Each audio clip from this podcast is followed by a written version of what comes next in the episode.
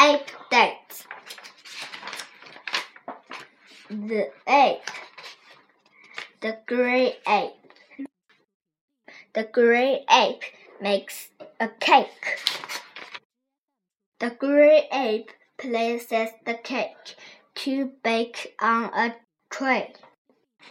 The gray ape is waiting for the cake to bake.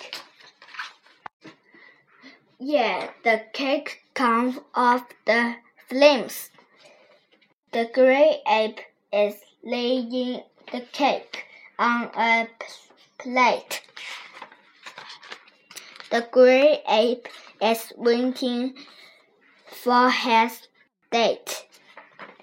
The gray ape ate the cake. The date came too late.